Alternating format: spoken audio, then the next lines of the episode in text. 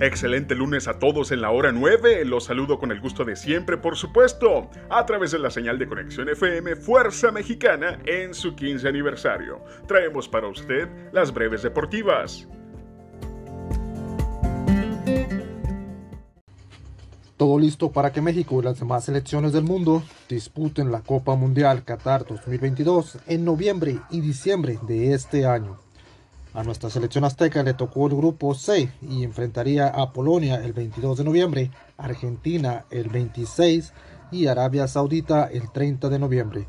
La inauguración será entre la selección de Qatar, la anfitriona, y el equipo latinoamericano, Ecuador, el día 21 de noviembre. Luego de que su rival inicial quedara fuera por problemas con su visa y de habérsele pactado otra pelea con Dricos Duplessis, el mexicoamericano Kelvin Gastelum queda fuera de UFC 273 por lesión.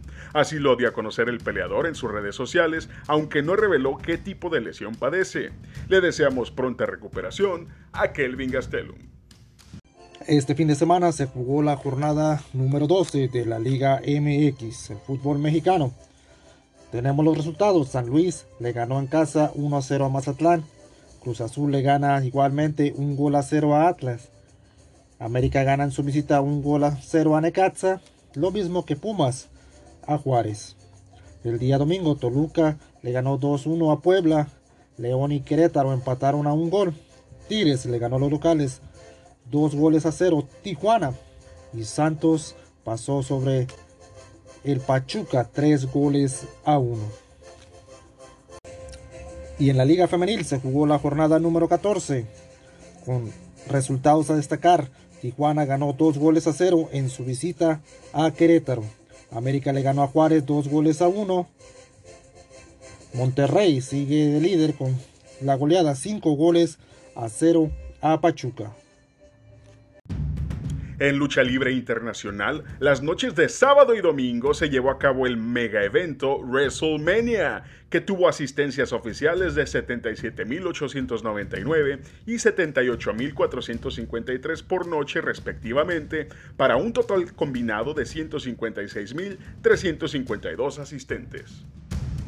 El evento contó con los regresos de Stone Cold Steve Austin luego de 19 años de retiro para una lucha ante Kevin Owens y de Cody Rhodes luego de una ausencia de 6 años con la empresa. Por el contrario, Triple H se dirigió a los fans y dejó sus botas en medio del ring como acto simbólico de su despedida de los encordados. Los títulos de parejas femeniles de Raw Femenil cambiaron de manos, así como Roman Reigns venció a Brock Lesnar para unificar los títulos de WWE y Universal, cerrando el evento como el gran ganador.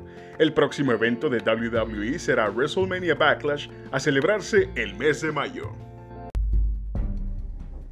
La NBA anunció que este año serán exaltados 13 personalidades al Salón de la Fama de la clase 2022 a efectuarse el 9 y 10 de septiembre de este mismo año. En la Liga de Fútbol Americano Profesional en México, los Galgos de Tijuana siguen de capa caída, pues esta vez perdieron su visita a Raptors 40 a 0. En el standing se mantienen en el último lugar, en la posición número 7, tras cuatro partidos disputados. Y en el básquetbol profesional, en la Liga de México, la Cibacopa temporada 2022. Tijuana Sonkis se mantiene en el standing de la tercera posición, el haber jugado su serie contra Astros de Jalisco el día 30 de marzo, el primero y 2 de abril.